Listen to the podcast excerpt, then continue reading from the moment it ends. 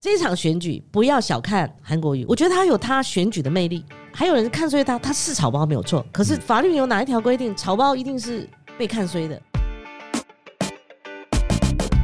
大家好，欢迎来到我们人渣文本特辑开讲，我是周伟航啊。哎呀，我们今天又要来聊总统大选啊，所剩时间越来越少，郭台铭不选以后，哎。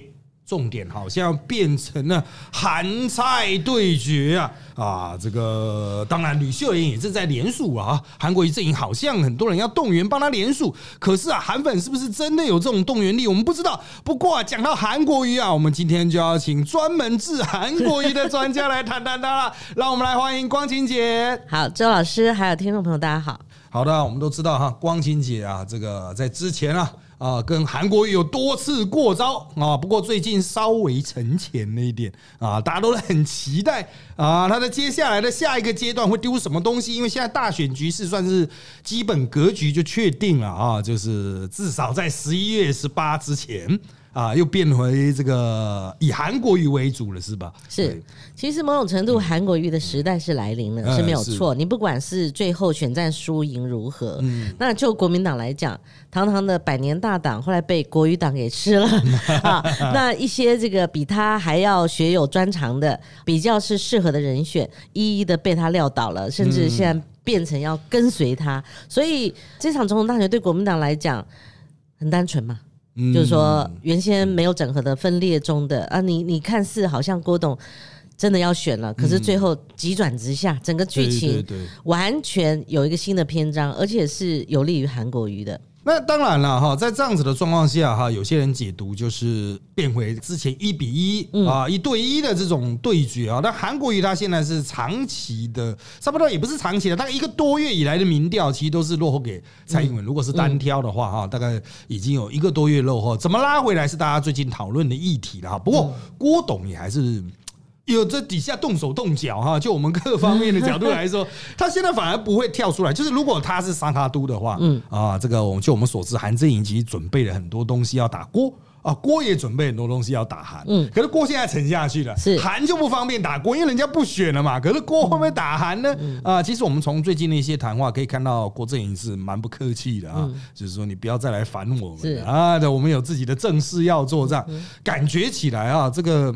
也不要讲黑韩啊，就是在检讨韩国瑜这个力量哦，似乎是不会衰退。不过，其实我们名嘴圈呢都知道哈，这个只要讲到韩国瑜啊，就是大家都会讲，那就是交给光晴 这种人来治一治这所谓眷村的小混混，是最适合。那光晴姐，那接下来哈，你大概会有什么样的动作可以让我们期待的部分呢？其实呃。目前正在写我的新书，你还不知道的韩国语，不知道，就是现在都还没有出来的。的确，其实你知道吗？包括台面上的政治人物哦，你越有第一线的，或者说面对面的，或者他听他亲口讲的东西，嗯，你越深入核心的话，你有时候要写东西哦，你是有困难度的。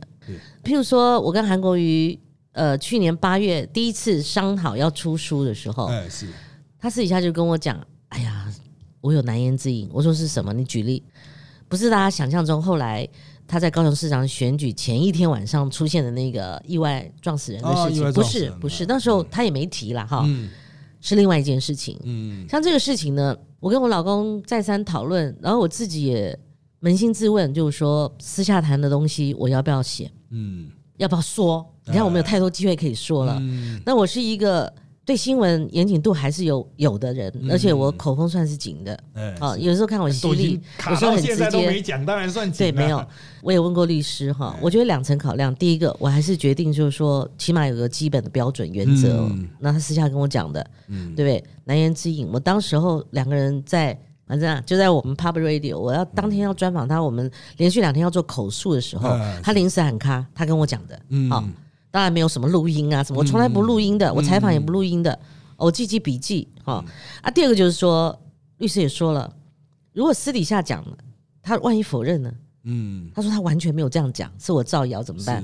所以基于这样的考量，我没有出。但是呢，我这几天一直跑高雄，而且因为我是自费出版书籍，嗯，我必须要拿捏成本，所以我开车往往来回七个多钟头。哎呦，然后我做了一些采访，然后没办法了，下大雨我就。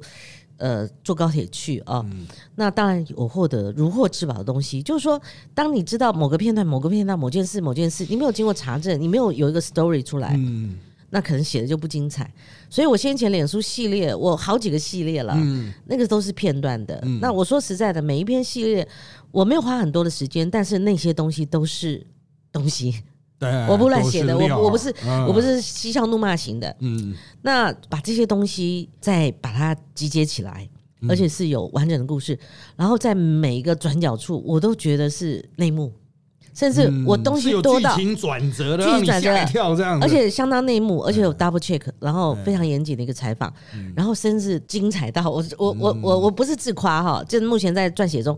甚至东西多到我还有其他的专栏，我先丢。是，你你你别以为就是说呃一些敏感性的东西题材或者很劲爆的内容，哎，当事人后来第二天出来否认，他往往就是前一天告诉我内幕的那个人。嗯，是是是。所以大家可以期待。至于说呃韩国瑜还有没有什么未爆弹？嗯，我再举个例子。一直传说他有录影带，啊有 又有戏。那我我就是我跟老王一样，王金平院长一样，我们不说这一说就是确实的，我有相当的责任感。那就是说这是比较新的东西，但是就像我报政治现金嘛，有人看过吴敦义出示给他看了，而且十几个人看过啊。那个所谓的他拿现金搬走的现金哦，哈，搬走的那些清签单，哎，有人讲说有清签单有。吴敦义做事很谨慎，的确有留下清签单，包括韩国瑜，包括他另外一个幕僚，那个幕僚拿走两百七十万，都有留下清签单。那就像我报韩国瑜的政治现金一样，看过的人他说我眼珠子挖起来给你吗？那作为证据嘛，那个录影带也是一样。但是吴敦义手上有不少东西，那像这种东西就是说不可能说啊有传说有这个东西，啊当事人否认这个我从来不干的。那又譬如说韩国瑜。最近啊，他的几个昔日辅选他高雄市长的这些幕僚，哎，而且都是媒体人出身，我们大家都有三十年的资历哦。他们应该说出走之后，嗯，哦，也是我的采访对象。他们就提到说，哎，最近有消息说韩国瑜竞选高雄市长的第一桶金五百万，嗯，是郭台铭出的。哎，结果我要去查证啊，结果那个五百万有，但是不是挹注他选举经费，是，而是韩国瑜当选的十二月中。郭董就花了五百万，嗯，买了他的农业啊产品，那个农产品，农产品，我妈清了一批，对。对。那且韩国瑜之余呢，吴敦义这边，王金平这边，郭台铭这边，马英九这边，哦，每一个部分都有相当的嗯呃这个可看性跟内幕。那其实哈，刚刚谈的比较偏向。应该是他选市长选举，那但其实大家琢磨的点很多，还包括北农时期啊，还也包括他甚至更早以前立委时期，当然他有一段陈前时期哦，是可能是真的就跑去北京还是怎么样，不知道的时期哈。其实像我们现在侧面了解，民进党他们也有准备了一些东西。啊，民进党准备的东西可能比较偏向北农时期，还有就是他过去立委时期，他可能有一些金钱。我都有，我都有。对对对对，你都有。你知道他在北农时期，所以你是做韩国一断代史啊，每一代东西因为第一本那个跟着月亮走时报出版那个部分，那个是从小写到他大，而且我那时候说十月二十五号前，十月二十五号他就职当天，我之前我就跟时报出版讲，我一定要截稿，嗯，因为我。写他的故事是时报出版邀请，但是我还是要回归我媒体人角色，我要监督他。我在想说，如果没有中间的一些事件发生的话，我还是会现在像现在的我。那跟这个周老师讲，就是说北农时期的东西虽然是旧的，但是又有新的东西加进来啊。有一段就是很精彩，我先跟你讲啊。那时候北农他有两个案，一个蔡崇案，一个是滥发奖金案，一个结了一个没结，好。也就是说，其中有个案子是牵涉到，就是为什么要去搜索黄文才，就他心腹所定位的王小姐，还有王小姐的家里啊？对对对对对。可事实上，韩国瑜又为什么在这个段银康连番的炮轰之下、对打之下，他为什么气急败坏跳出来选党主席？嗯，哦，你知道他那时候真的他很怕收押，嗯，他那时候有消息传说要被收押，这我在第一本那个跟着院长走的时候，已经由他口述来讲。但是后续你知道吗？他怕到什么地步？因为他有个幕僚曾经在罗福柱办公室当特别助理，嗯嗯，他建议他赶快逃，先走，先走，因为罗福柱当初怕被收押，他就不在自己的住所，他跑到朋友家那边打麻将，是是。然后韩国也一样，他躲到哪里去？嗯，他就是躲到这几天他造势的屏东去，屏东很偏乡嘛。嗯，你看这个讲起来，你有没有鸡皮疙瘩起来？就是说，他有一些书跟脸书，或者说跟我们政论节目说，有很大不同的文字的力量。嗯，嗯了了了。其实像我们侧面了解，民进党他们其实最近态度有点转变，因为他们认为郭台铭不选的状况下。他们现在平平稳稳选下去，哎，可能就可以胜出，所以他们准备了很多料哈。本来他们是说，可能韩国瑜确定登记之后会开始打。不过我最近问他们的几个炮手，他们就觉得说，就让选举平平稳稳走下去。也就是说，这些料可能民进党自己握在手中。如果选举局势没有恶化，他可能就不会打，他不会用在这个选举，他可能搞不好用在高雄市长罢免，不知道啊。这个民进党的战术，他们自有考量了哈。相对来说，大家就可能关注。焦点哎，会不会是从郭董这边，郭董的相关人出手？呃，因为其实看现在郭董他们比较倾向去谈的钱的问题，郭董有点从国民党去包围，你这些国民党人都收了我的钱呐，你们这国民党人这个身在朝鲜心在汉呐，这一种哈，慢慢慢慢有一种去外围去包夹那种感觉，也就是说，他让人感觉说，可能郭台铭还好像有点不太死心了，是不是还有把韩国瑜拉掉的机会？其实呃，郭董，我当面听他讲过一些他的心路历程哈，在选前他还没有弃选前哈，是。他的确手中有准备一些东西，是，可他们初选就应该丢出来，怎么实施到最后没有丢出来？嗯。啊，坊间有很多传言，但是我可以打包票，嗯，韩国瑜他所有的内幕我最多，哎是，那我们缺少公权力，嗯，但是。能突破的，我尽量去突破。嗯，而我这边有个前提，就是说我不是全世界最了解韩国瑜的，但是因缘际会之下，我比较了解他。但我我认为，民进党不了解国民党，对对，他们是也不了解韩国瑜。对，那有些人乱打，哎，乱打他可能造成一些反效果。哎，对。所以我之前看到有人出手。或是有人现在才跟反韩风，对对，还一直在抱怨什么被韩粉霸凌等等，那个已经是已经我我过去了，我过去了哈。甚至有一位当红的一位地方市议员，嗯，他有一天跟我讲说：“光姐，我想去弄他那个身体健康的问题，嗯我甚至去找到病例。我说千万不要，嗯，因为胡志强在零五年对上林佳龙的时候，不是林佳龙弄的，就是旁边的本土社团弄的，因为。台湾社在中部有个中社，对他们很多医生，嗯，所以嘣一下把人家的病例弄出来，对，就那时候招致很大的舆论的谴责，对对对。那同样，我就建议他不要。那韩国瑜呢？你要问我，我就给你打个底，就说他从来不做健康检查的，嗯，他自己都对他自己身体不太清楚，嗯为什么他相信那个人有个元气？你如果 平常像我活蹦乱跳的，你哪一天你去做个全身健诊？结果你发现的话，你竟然得了癌症，而且末期的。他说你本来不去检查还好，你后来去检查，嗯，就可可能只剩三个月寿命，因为人就会忧虑，嗯，哦，就会元气大伤。整个他说还比啊，人是个小世界、小宇宙。你这样，这他韩国瑜的对他的身体观，他会讲说他们隔壁邻居那个 云林的哈，是那个哪一个阿伯哈，他哪一个伯，他们都讲得出来。他从来不知道他健康状况，连他自己都不知道。呃，对对对，所以比较粗浅的，比如说他跟我讲过，而且是公开受访的时候，点点滴滴，他说他一夜七次郎。哎呀，我说哇，你这么猛？他说不是，年纪大了，他也六十二三岁了，对对对，频尿了嘛，就是射护腺的问题嘛。那至于喝酒以后的后遗症，我相信是有的，但是程度如何？所以我的意思是说。我都在查证呢，我也希望借助有一些公权力，譬如说，我如果要查韩国瑜的入出境记录呢，嗯，没有帮帮我查。我以前在这个《时报周刊》的时候，我查英中文到美国去就医的飞航记录，是。就出入境证，嗯，就后来搞掉一位警政高官呢，是是，他被降调去查户口，哎，嗯嗯嗯，就讲到说基层情，我那个时候很痛苦，而且因为他那时候。心情不好到有有想过要寻短的，后来我我真的没办法，所以我的意思就是说，谁帮我查？我为什么要查？是是，因为他出国不是一个人，嗯，如果查到的话，会有某种程度对先前被搅乱的那些事件，好有相当的证据，所以我认为就是说，这场选举不要小看韩国瑜。我说很多人不了解韩国瑜，最主要就是说乱打一通，哎，你们轻呼他，我从来不轻呼他。嗯，我觉得他有他选举的魅力，嗯，跟很会选举的这样的一个功能。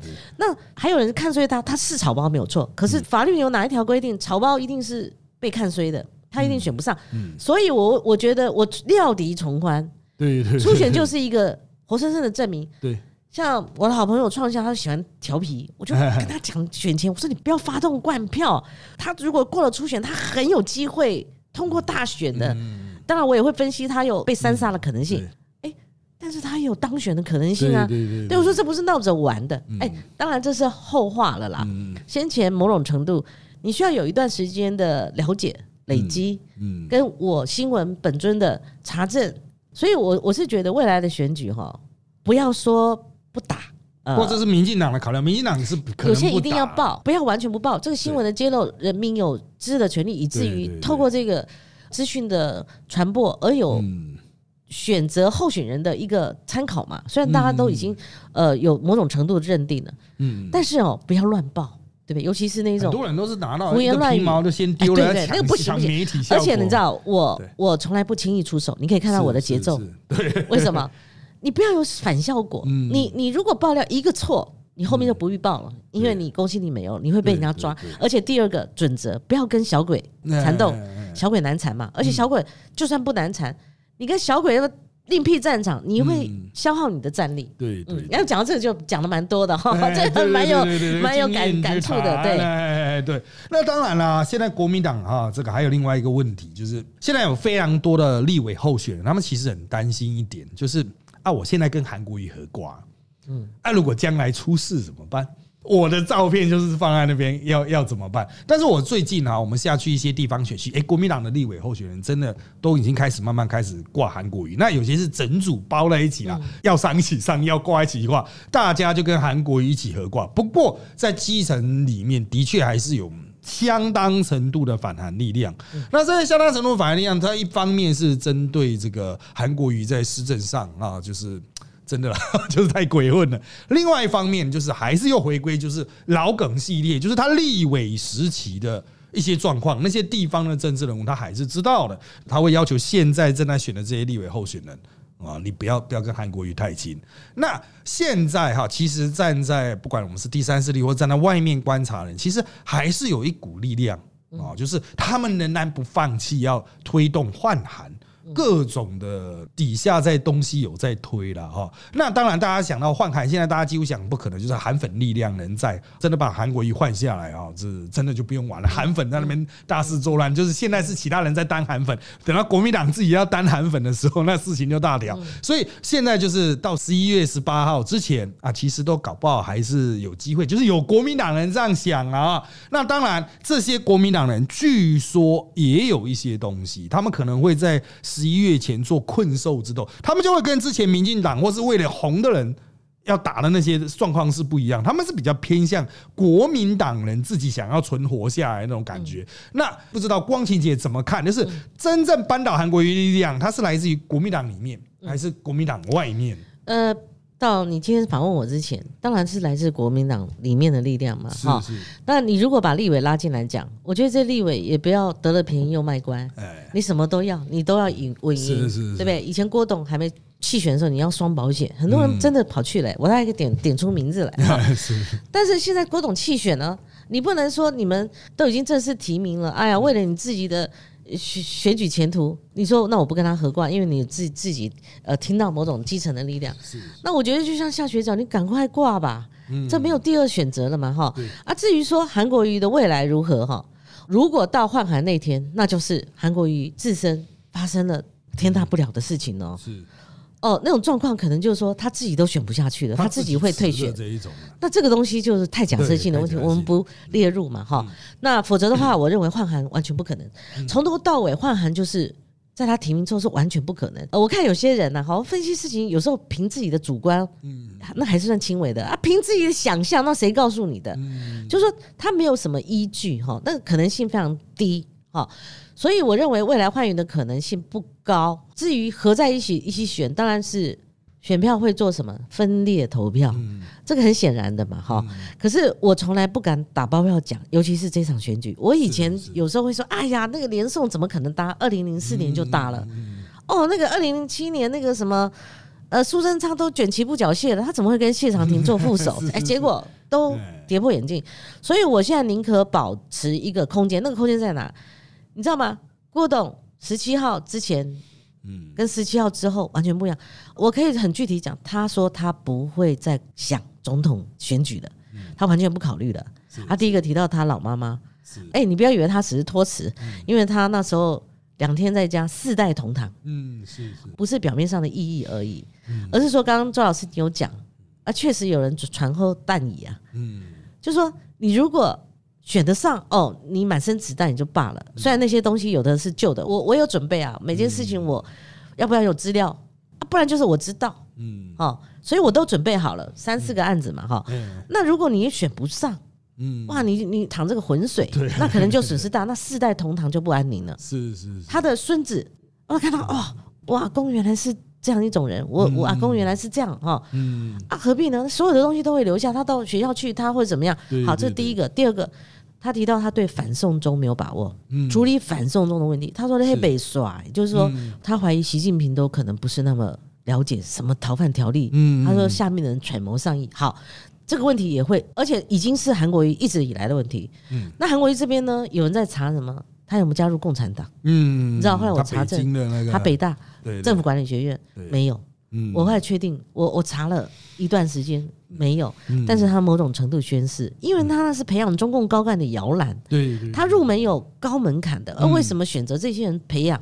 嗯，好，所以未来的选势，我觉得这两强队有点回到二零零四年了，嗯嗯，你真的不到最后关头，对，而且最后关头发生大佬事件，就那个沈富雄带陈永豪。嗯，去的那个大佬事件，他不是用四个可能嘛？对对对。后来我就倒在家里睡 休息，你知道吗？就那后来半夜接到谁的电话，或接到胡中信电话，因为那时候情治系统有做民意调查，就他们那时候挨家户配合警力到家户去调查的，嗯，那才真正的民意调查，地毯式的调查就连送过关了。嗯，这就是为什么两颗子弹发生连送，尤其连战主张。宋楚瑜是琼州哎，嗯，他说你不要动，我们就这样过。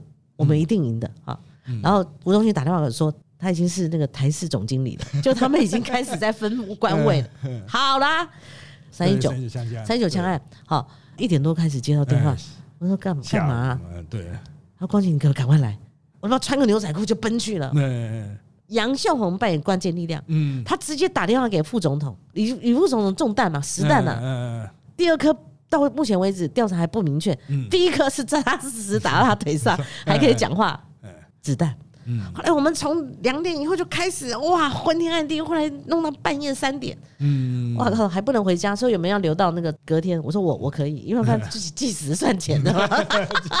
所以，我我的意思就是说，回到零四年那个选情会紧绷。嗯，你不要以为看衰大阿姨就。一个四成多，一个两成多，现在民调，嗯嗯谁告诉你国民党两成多啊？嗯，那时候换柱之后，朱立伦都没有两成多而已。党民调还赢民进党，我现在正的国民党。我告诉你，今天看到联合报了，我觉得没有，也不是这样。嗯嗯，你相信民进党的政党只有两成多吗？应该是不会那么低。你就把它定在五五坡，嗯嗯嗯，谁消谁涨，你再去调整，就是这样看二零二零大选的。韩国瑜没那么差。民进党如果掉以轻心，就会重演初选的那种。不过他们现在感觉就是有一点，就是啊，感觉啊，那我们就顺顺，又有点像你讲那连送感觉，就我们顺顺的过，就就不要不要去弄，不要理他。因为他们绝对太自信满满。蔡英文执政好吗？如果执政好，二零一八年就不会教训他了嘛？对对对，现现在其实他们自己也有人有意，民进党也有人有意识到，就是其实他们。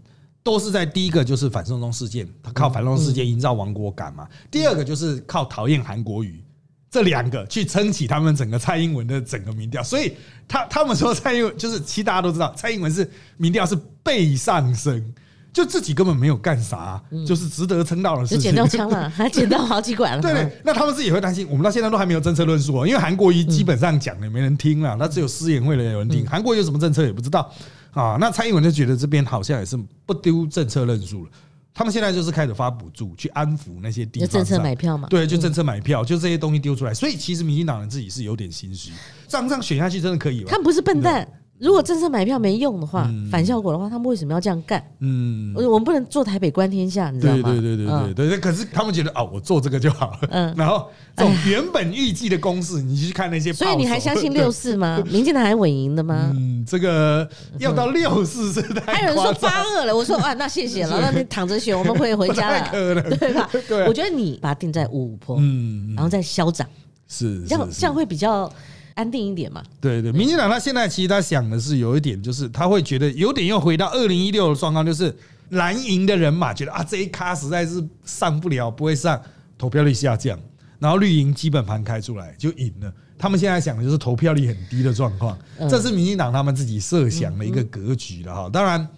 在这反面来讲，国民党当然不会给你爽爽的过嘛。讲白一点，就是韩国瑜就算他有点搞不清楚状况，但是其他人国民党人还没死啊，他们还在。对对啊，我们最近在跟他们绑在一起选啊。对啊对啊，他们说子弹都已经准备的差不多，他们说差不多该有的格局啊，什么时候要打什么。我跟你讲哈，同台有看到立法委员哈，在郭台铭快要跳出来之前，我讲初选之前啊，那时候因为我三月。二月就开始被霸凌，但是三月因为访问韩国瑜，所以那个到达高潮哈。我四月我只有一天比较低潮一点，我觉得我是一个很乐观坚强的一个个性，内心很强大，所以我说我足以对付你韩国瑜嘛哈。那我不是没有退让过，我四月的时候有去一场餐宴，是。是马英九办的，呃四桌，就看到很多立委出现，我很讶异。那我显然就是说他想。安慰安慰我嘛，就是说马英九他想说，哎，多一个媒体人来啊，大家安慰安慰他。毕竟霸凌文化不可助长。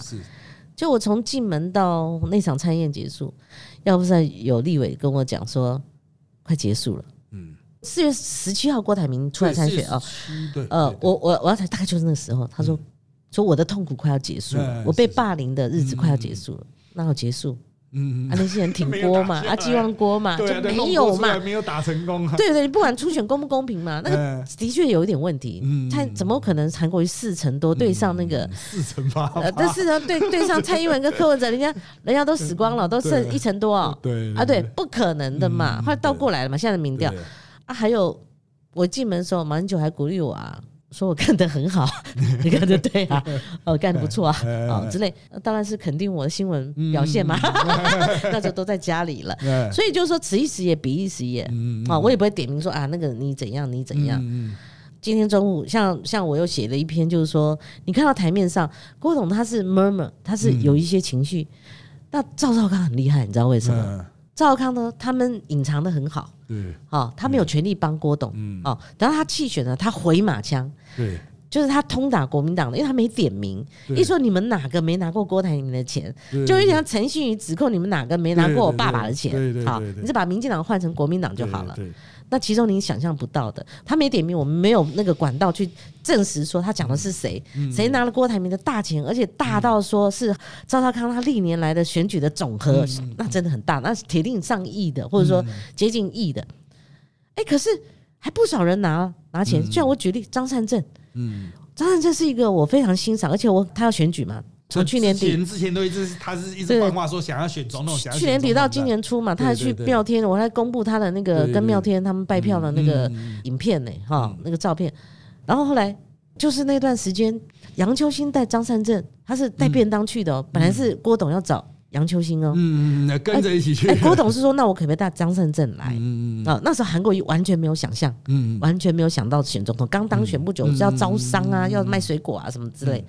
张三生去了，见了郭董，没多久就直接跟他开口要钱五百万，嗯，所以我就看到政坛的现行记啊，嗯，你就看表面上，哎，那个在韩国瑜面前，韩国瑜那天坐在他旁边很忧郁，我看他自自己也觉得事情搞太大了，傻东伯啊，完蛋了哈，就说这个这个选举怎么选，然后上了之后，他老婆还深夜要要开集了，要告这个告那个，好像是我们在告韩粉一样，我们全部变韩可以全部等同于韩粉化了啊。这个都是负面，然后后来我看到那个韩国瑜坐在张三正旁边，张三正摆出一副老大哥的样子，好像以为他跟郭董多 多熟啊，他跟郭董哪里熟？他就杨秋兴带去的，拿了五百万走。要是我，我才不敢以这个韩国瑜老大哥或以跟郭董乡愁自居，还建议韩国瑜东啊西的，说他叫不要三顾茅庐，你四顾茅庐，而且也有新的 说。韩国瑜是可以承接郭台铭当初所有提出的证件的，我叉叉的啦，不止六十五岁以上啊，零到六岁啊，你会觉得我当初蛮欣赏他的，我也是无党籍，我想说他也是无党籍，然后他也他到现在还不是国民党，我就慢慢的就不相信政治人物，也讨厌那种政党，好像非蓝即绿这样子啊。那我在主持广播的时候，我还给他 n 次，嗯，我觉得那个比别人多，已经。次数多到我还开放四段让他自己讲，那叫我有个大讲堂嘛，就是叫他自己演讲。他每次也来，嗯，啊，结果嘞，他选总统有不选了，有告诉我们吗？他有告诉郭台铭一声吗？对对对，他就突然就突然切换跑道，突然就开始在帮韩国瑜，对，就变国政在他屁股后面在那一直骂蔡英文，每次开口就是只会骂蔡英文，那这还还不简单，对不对？然后后来就看到，哎，他抢到头香了，对啊，抢到头香。然后就如果朱立伦不搭，嗯，想搭嘛，嗯，他想搭，对对对对。以前杨秋旭说，那搞不好郭张配啊，他也没说不啊，啊，现在我就看到这些嘴脸哈。哦，那个那个印象是一百八十度的大转变啊！嗯，所以你就说赵少康讲那三十一个大佬，那个算什么？以后不会再谈了，因为我看到哈，他们都不负责任，有时候跟我们讲了，或者说明明报道就是这样，嗯，他们后来双双出来否认，嗯，有这回事，钱没那么多，马英九说只拿到一半，就是郭台铭当初只押八百五十张红海股票，后来六换成换出来六千八百万，嗯，接近七千万的这个经费，然后。挹注他的文教基金，马英九文教基金会，他四月二十八号的时候还说：“你们知道马英九基金会的钱哪里来啊？哪里来？我就去 Google 一下，一一就跳出来这样。但我说一半也很多啦，对对，一次三千四百万。然后他要去二重出红道帮那个韩国瑜在三重造势之前一天晚上，郭台铭打电话给他，你可不可以不要去？我拜托你不要去。嗯，又是大哥拜托，他回了一句冷回：我们家一家三代都是国民党员。嗯。你想非去不可，还是那句话，要是我不，我不会这样做。嗯，你你敢拿钱？对啊，你不能拿了钱就跑。对啊，所以最近这几天，我我相信可能未来发酵的不会再是这些。嗯，所以抢进。你就说官场现金器，这些人是干什么的？嗯，对。好，那我们刚刚有提到一个告来告去的议题，我们就开始来看这个部分。我们分两个层面，第一个哈是啊，其实啊，韩国瑜他告人，还有国民党告人，那其实很有选择性的。这是其实我们之前一直检讨，不过我们最近听到哈，就是包括像陈鸿昌在内，这些到底有没有真的告下去？嗯，大家都心中会有一个问号，因为。但是想要去检验，就是韩国瑜是不是透过告与不告，我们可以透过他告谁不告谁来判断到底哪些是真，哪些是假。但是搞到现在，感觉他到底有告了谁？就是就光晴姐这一边的角度，你这样看过来，这个韩国瑜或国民党告人指控他这件事情，你有什么样的看法或了解？对，你你你看我说了多少事，而且很劲爆，嗯，我写了多少文章？是我在政论节目六月一号复出时候，我报了多少内幕？嗯，他没有告我吗？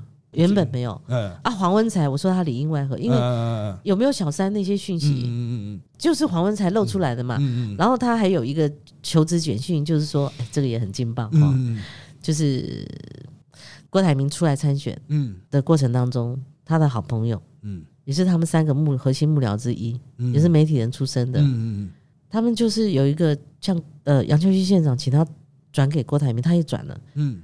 就是黄文才的求职简讯嘛，嗯嗯嗯，我也举证嘛。啊，黄文才纯粹是过去的媒体界的好友，虽然不是很深交，呃，他也帮了我一些忙，嗯，他是个好人，嗯。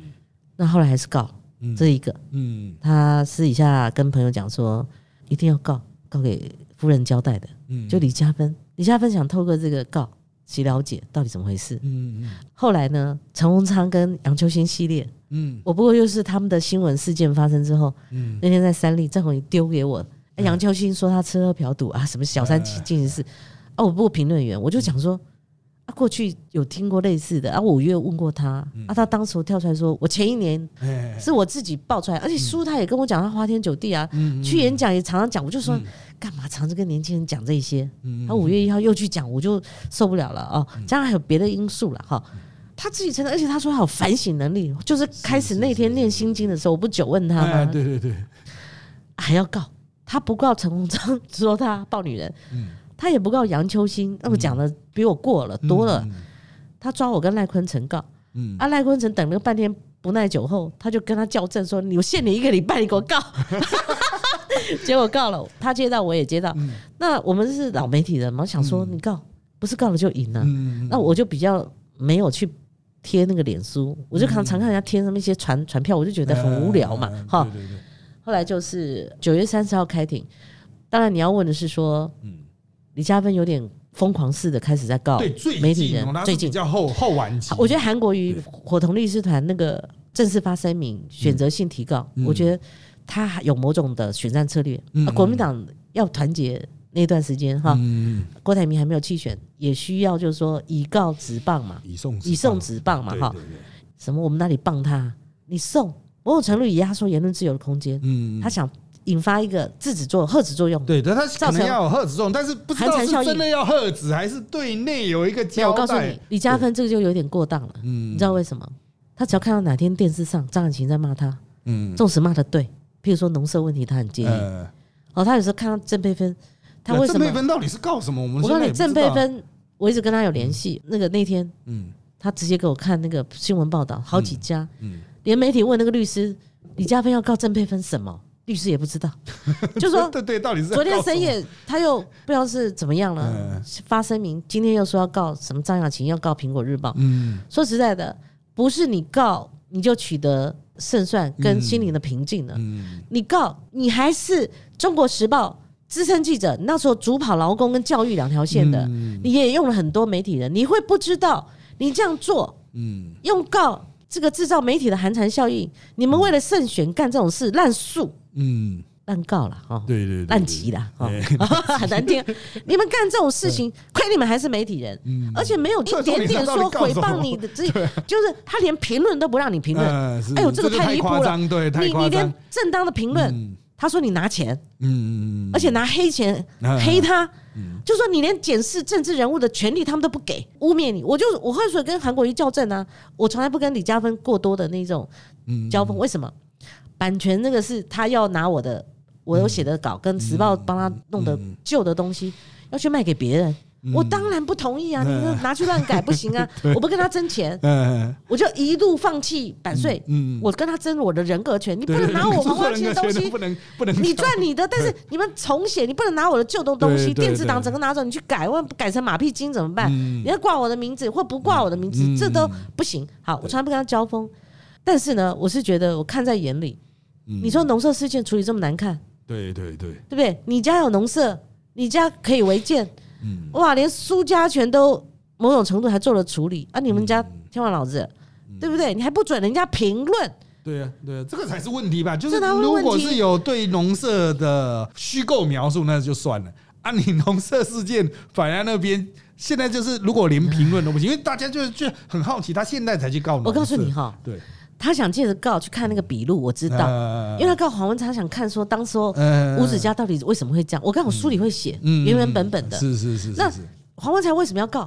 他还要保他的那个现在轮船公司的董事长啊，一个月十万零五千的那个工作嘛，他不告老板娘饶得了他吗？是是啊，所以我就看那个说你老公花天酒地，他自己讲的嘛，嗯，所以我是觉得哈。李加分不再加分了，变成一个负数的。他现在差不多从告媒体人不过就其中之一，对，就算是就是现在国民党都有点想给他切割。就你看看他那个嘴脸，对对，已经有点不知道他有点失控了，所求所求何来？对对对。好了，那今天呢，时间很快，我们剩最后一个情况集结回答。会不会太多话？太开心了，太开心，会不会太多话？没关系，讲太多给你我们这个是比较可以伸缩的，没有空间限制。我们谈最后一个主题，就讲到对付韩粉呐。其实光庭姐是大概是选后就职后第一波被韩粉冲击，我是第一批，对对对，第一波冲击。那当然，光庭姐那个时候是是立刻采取，就是真的违法就告嘛，对。我是去去警警察局啊，我这辈子没告过人啊，我是就告过韩粉啊。后来告是后来的，我们是去警察局报案，先报案，因为他是威胁到家人嘛，他那个就已经不单纯是诽谤了，他那个是有威胁。我有基本的判断，不是那种。键盘手故意吓吓你的，嗯，是，那是私讯，而且连续几天，是是，他们在海外已经有群主了，嗯，是，而且他提到一个，哦，毛骨悚然，就是我后来就跟我老公立刻去了，就是他提到我们住家有两个地址，嗯嗯嗯，啊，就是说就是兄弟嘛，嗯嗯嗯，然后后来，呃，后来接续都是这种东西，还讲稿都给我们，叫我们跪在地上，打完耳光要念他们的东西，嗯，那原先要对着我儿子嘛，嗯嗯，那他们再一通就说。因为舆论有发酵，我们去报案以后，也也也那个舆论有发酵，他说我们没那么没走，不动你儿子，但是要动我们两个。后来真的是多，我手机里面全部都被淹没了，你知道为什么？零零总总的，但是不了解的人都会相信韩国瑜的切割，什么假韩粉一四五零，你不要相信他。所有东西他现在所说什么黑钱呢？我们拿黑钱 A 他哈，韩粉以前就是这样干，然后韩粉骂我们是狗，要把我们安乐死，我啦。哦，嗯嗯嗯，他有一天就是他在电视上带风向嘛，所以你看他现在的很暴力的选举方式，他的语言，那都是韩粉语言呢。是，所以后来就是，当然每个人几乎啦，反正黄创夏发明的嘛，韩粉出征嘛，寸草不生嘛，所以每个人都受害。但是哦，我这边也是如同节目主持人谢振武的呼吁哦。我现在出门呢，戴口罩啊，戴帽子啊，还戴墨镜啊。今天只是戴个口罩了哈。你知道，你如果说去堵人，嗯，甚至要动手的话，我觉得这个台湾民主政治倒退，对，的确倒退的新的一个韩式恐怖。对，大家绝对会把账算在你韩国瑜。那韩国瑜有一次私下跟邱宇轩讲，因为邱宇轩自己同志现在也帮护卫啊，邱宇轩也被韩粉霸凌啊，威胁啊，他跟他讲说，这个我没有办法。我觉得你没有办法，那你出来当领导干什么？你群众带出来，你跟他讲没办法。人带出来，你要负责带走。那你说韩国瑜没办法？嗯，孙大千带他出来做六点呼吁有有什么用？嗯，哎，我们尽量不要韩国瑜上身。有时候，所以我就看韩国瑜啊，你你开骂什么都是脏话，他有个脏话大全呢。什么屁眼啊，我用屁眼看你啊，你器官小啊，你什么小孬孬啊，杂种啊，什么之类的。